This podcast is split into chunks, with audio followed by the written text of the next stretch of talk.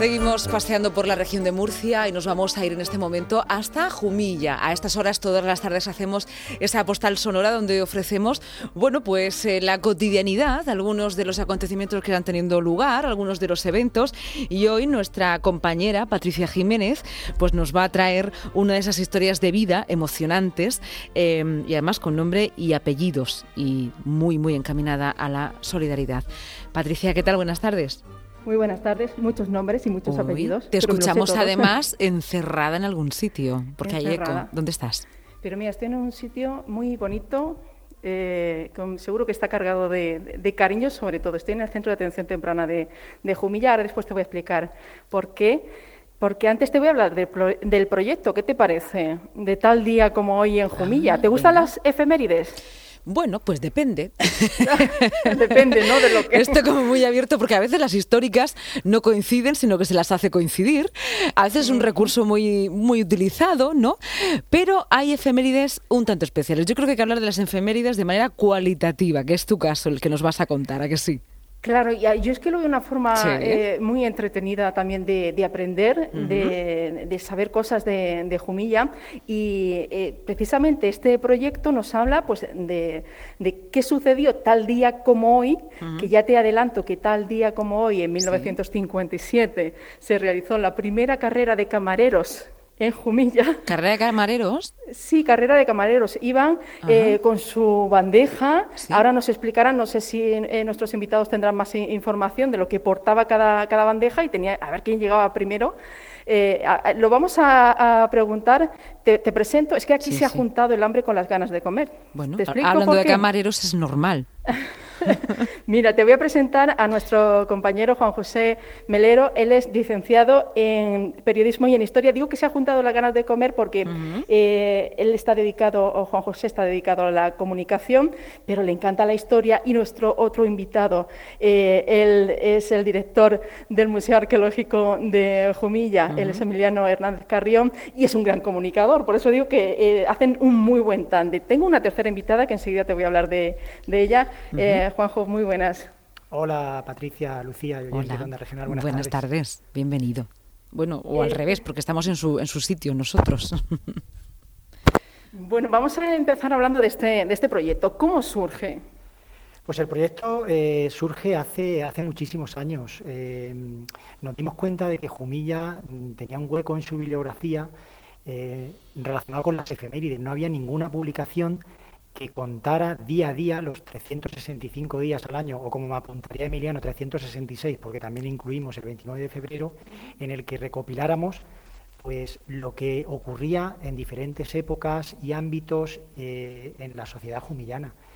Faltaba eh, la bibliografía local ese hueco y en los últimos años, pues eh, poco a poco en nuestros ratos libres hemos intentado cubrirlo hasta que ha llegado un momento en el que tenemos efemérides, curiosidades y anécdotas de cualquiera de esos días, además más de una por día, de días que tenemos 5, 6 y 7 efemérides, las hemos recopilado todas, nos salen ya más de 1500 y queremos pues que Jumilla las conozca, Jumilla, bueno, y la región de Murcia y eh, todo el que le interese, y las queremos publicar en un, en un libro en un libro que ahora después explicaremos que tiene un fin solidario. Eh, decíamos, Emiliano, que también queremos saludarte. Muy buenas tardes. Buenas tardes. Tal día como hoy, en 1957, primera carrera de camareros. Sí, es una cosa muy original. Es que en Jumilla, dentro de la fiesta, se organizara una carrera de camareros. Es decir, todos los que querían participaban, además participaban bastantes, y era un recorrido bastante largo porque era prácticamente toda la calle de la feria y consistía en llevar en una, en una bandeja una botella de vino y un vaso de agua. Un vaso de agua eh, que no es que iba raso del todo, sino que tenía cierta, eh, cierto hueco, eh, hueco, ¿no? Y consistía en llegar el primero y derramar el menor número, la mayor cantidad de agua posible. Y eso porque una vez te, te medían a la salida y a la llegada de la carrera. Y es una cosa muy original que nosotros no hemos visto en ningún sitio, lo hemos visto aquí y además lo hemos visto porque conocemos o hemos conocido, hemos tenido la suerte en la elaboración del libro de conocer al que ganó de las cuatro carreras que se hicieron, al que ganó tres veces. Hemos tenido esa suerte. Solo se hizo cuatro veces. Solo se hizo cuatro años, sí, solo se hizo cuatro veces, eh, además en años sucesivos, y, de las cuatro veces ganó pues el que más habilidad tenía en ese sentido, que, es el que hemos conocido con eh, elaborando el libro, como digo. Emiliano Hernández Carrión, que además es miembro de la Real Academia Alfonso X el Sabio, ¿ya habíais coincidido en alguna eh, publicación? ¿Habíais hecho algún trabajo eh, juntos? Me, hace con la mano mm, así, así, eh, Juanjo. Sí, hemos coincidido en una publicación que se hizo de un aniversario de la Hermandad del Cristo de la Salud aquí de Jumilla y también como colaboradores con artículos en diferentes publicaciones locales, como la revista del Museo, la revista Pleita, eh, sí, ya habíamos hecho alguna cosa juntos, pero algo tan de esta magnitud, de esta importancia, que lleva ya tantos años de trabajo detrás, todavía no. ¿Y, qué son eh, ¿Cuáles son las fechas que recordáis más importantes? ¿Cuál destacaríais? A ver. Uy, hay muchísimas, ten en cuenta, hay muchísimas, porque ten en cuenta que nosotros cogemos desde el siglo XIII, la última del siglo XIV, eh, hasta hace 15 días que se inauguró el Museo de Vino y Arte, o de Arte y Vino, o sea, y entonces son 1.500 referencias y nos podríamos quedar con, algunas muy, además hemos buscado incluso eh, algunas que son anecdóticas, es decir, no vamos a fechas históricas propiamente dichas, tenemos aspectos deportivos, tenemos aspectos sociales, económicos, tenemos de todo, entonces quedarnos con una será muy difícil, muy difícil. Algunas le echamos más cariño, como podría ser esta que hemos comentado de la carrera de camarero, que estaba en el olvido, es decir, se había quedado en el olvido, pero que nosotros la hemos recuperado y de esas tenemos pues, pues, cientos, o sea que es una cosa que, ya digo, lo llevamos todo. Fiestas, deporte, social, economía, eh, historia, pues, historia pura y dura, es decir, ahí se puede seguir la secuencia cuando está sitiada Jumilla por el infante don Fernando de Aragón, eh, está mandando cartas desde firmadas en Jumilla a sus ciudades como Orihuela diciendo mandarme gente y víveres que el asedio se prolonga. Y eso se va siguiendo mes a mes las cartas que va mandando el infante don Fernando eh, en el libro. Es decir, son pequeñas, son las noticias son telegráficas, es decir, no hacemos grandes textos porque hoy día nadie está acostumbrado o nos hemos acostumbrado a no leer mucho, a no leer grandes cantidades de, palabras y entonces las noticias son telegráficas, pero esa, por ejemplo, esta que te digo del infante don Fernando, que tiene asediada el castillo de Jumilla, eh, se puede seguir mes a mes y día a día de dónde está pidiendo víveres, personal, armas para mantener el asedio de Jumilla. Juan José, ¿recuerdas alguna? ¿Quieres destacar? Sí, pues hay algunas, eh, aparte de las anecdóticas, pues algunas históricas como visitas de la Casa Real, de la eh, Reina Sofía en 1991, visitas, por ejemplo, del presidente del Congreso, Canalejas, a un, a un congreso agrícola que se hace en Jumilla en 1906, la infanta Elena, que también visita el instituto que lleva su nombre, por decirte algunas así de, pues de, desplazamientos ilustres al municipio. Pero hay de todo tipo, hay, hay anécdotas, hay otras que, que nos planteábamos si introducir o no introducir por, porque, por lo anecdóticas que pueden ser, porque no sean, no pierdan a lo mejor la, la importancia de, de, lo que, de lo que, del objetivo del libro. Y todo eso lo acompañamos con una maquetación que, que hemos creado nosotros mismos creemos que atractiva, con las fotografías que muchos colaboradores durante estos años nos han ido nutriendo y para que no solo se convierta en una noticia telegráfica detrás de otra, pues hemos creado unos despieces, unos sumarios en los que de algunos temas pues ampliamos eh, lo que nos da la posibilidad de incluso de contar cosas mm, que, de las que no tenemos eh, fecha exacta, porque mm, al ser efemérides solo nos valen mm, noticias que tengan día, mes y año para que cuadren. Hay otras que hemos considerado interesantes o curiosas que no teníamos ese día y que hemos aprovechado esos sumarios para eh, eh, introduciéndolas o digamos haciéndolas conjunto con un tema concreto, pues poder desarrollar. Y creemos que eso es lo que le da vida y lo que le va a dar interés a no solo estar leyendo una noticia telegráfica detrás de otra. Bueno, eh, te presentaba al principio a Juan José Melero, a Emiliano Hernández. Ellos tienen eh, sus trabajos. Eh, Juanjo es el responsable de prensa del Ayuntamiento de Jumilla. Emiliano es el director del Museo Arqueológico de Jumilla. y que han decidido que esto tenía que ser solidario. ¿Y cómo lo han hecho? A ver.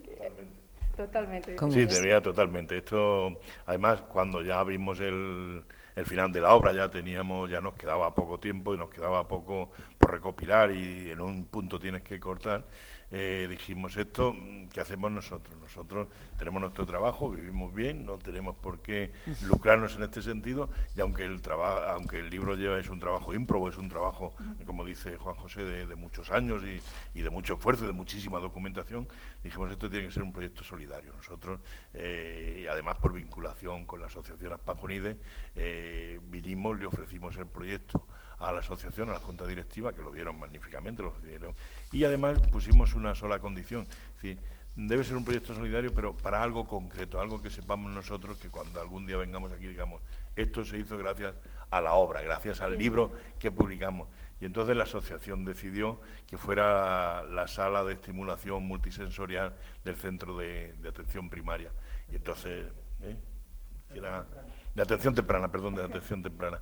Y entonces eh, vimos también que el presupuesto de esa sala de estimulación multisensorial eh, podía ser más o menos lo que costaba o lo que se ganase con la edición de, este libro y nosotros encantadísimos, nosotros que además estamos pretóricos en ese sentido, que queremos eh, primero que nuestro esfuerzo va a servir para algo, va a tener algo tangible, va a estar algo que, se va a ver, que encima va a ser muy útil, y encima para los niños que tienen ciertas deficiencias o dificultades. Y aquí es donde entra Carmen Olivares, que es la presidenta de Pajunide, que yo tenía mucho interés, decía Lucía, en que fuese la entrevista hoy, porque hoy es el último día de Carmen Olivares. Hoy es una efeméride, una efeméride también. el año que viene podremos eh, leer una efeméride que fue su último día, ¿no? También como presidenta. Efectivamente. Vamos a saludarla. Muy buenas, Carmen. Hola, buenas tardes. Efectivamente, es una efeméride por los años que llevo de presidenta, no por otra cosa. Y, mm. por lo tanto, pues bueno, pues yo muy agradecida de que hayáis pensado en hacerlo este día y me permite, pues, eh, participar con vosotros de, esta información que se está dando de esta publicación del libro. Vamos a contarles a eh, todos los eh, oyentes de la región quiénes sois Aspajunide. Pues Aspajunide es una asociación de padres y madres que con hijos que tienen discapacidad intelectual y, que bueno trabajamos eh, en pro de, nuestros hijos y obviamente de, cualquier usuario que, que se ha remitido a esta asociación por parte que también de la, de la comunidad autónoma, del resto de municipios de la comunidad autónoma y que se ha asistido en uno de en nuestro centro concretamente en la residencia que es donde eh, vienen eh, personas con discapacidad, usuarios con discapacidad de otros puntos de, la región. Y, a eso se dedica la asociación, a cubrir esas necesidades y a prestar esos servicios a las personas con, discapacidad, eh, intentando sobre todo que se sientan como en casa, que tengan todas sus necesidades cubiertas con todo el cariño y mimo que, nuestros profesionales pues distribuyen con manos abiertas a todos ellos. Sí, pero eh, no solamente es el centro de atención temprana donde estamos, el centro ocupacional, el centro eh, residencia, eh, vamos, aparte de deportes. Sí, bueno, nosotros en la estructura de la asociación tenemos el centro de atención temprana, que es desde donde estamos haciendo esta entrevista, que cubre las necesidades de cero años hasta los 16, 17 en algunos, en algunos casos. Es un centro de atención donde se realizan tratamientos eh, concretos durante un periodo determinado de tiempo a lo largo de, la semana, tres horas, cuatro horas semanales. Eh, luego tenemos eh, la residencia, que a la vez de residencia es centro de, día de personas con discapacidad.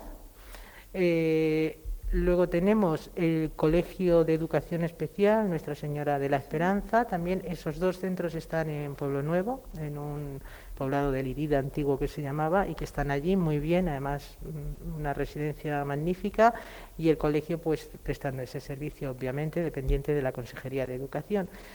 Y aparte tenemos una fundación con García Carrión, en la que tenemos el Centro Ocupacional de Empleo y el Centro Especial de Empleo, y otro Centro Ocupacional de Empleo que tenemos en Bodegas Juan Gil.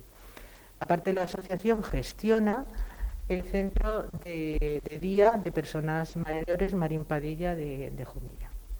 Como hemos podido observar, eh, Lucía, no, paran. Esta asociación de padres y madres se han preocupado eh, mucho de tener cubiertas todas las eh, necesidades y esta sala multisensorial que va a venir también a completar en este caso el centro de atención temprana. tenemos es que, es que tenemos muy poquito tiempo, de verdad no le quiero no le quiero interrumpir, pero es que tenemos justo unos segundos para para despedirnos porque estamos llegando ya a las horarias del boletín informativo.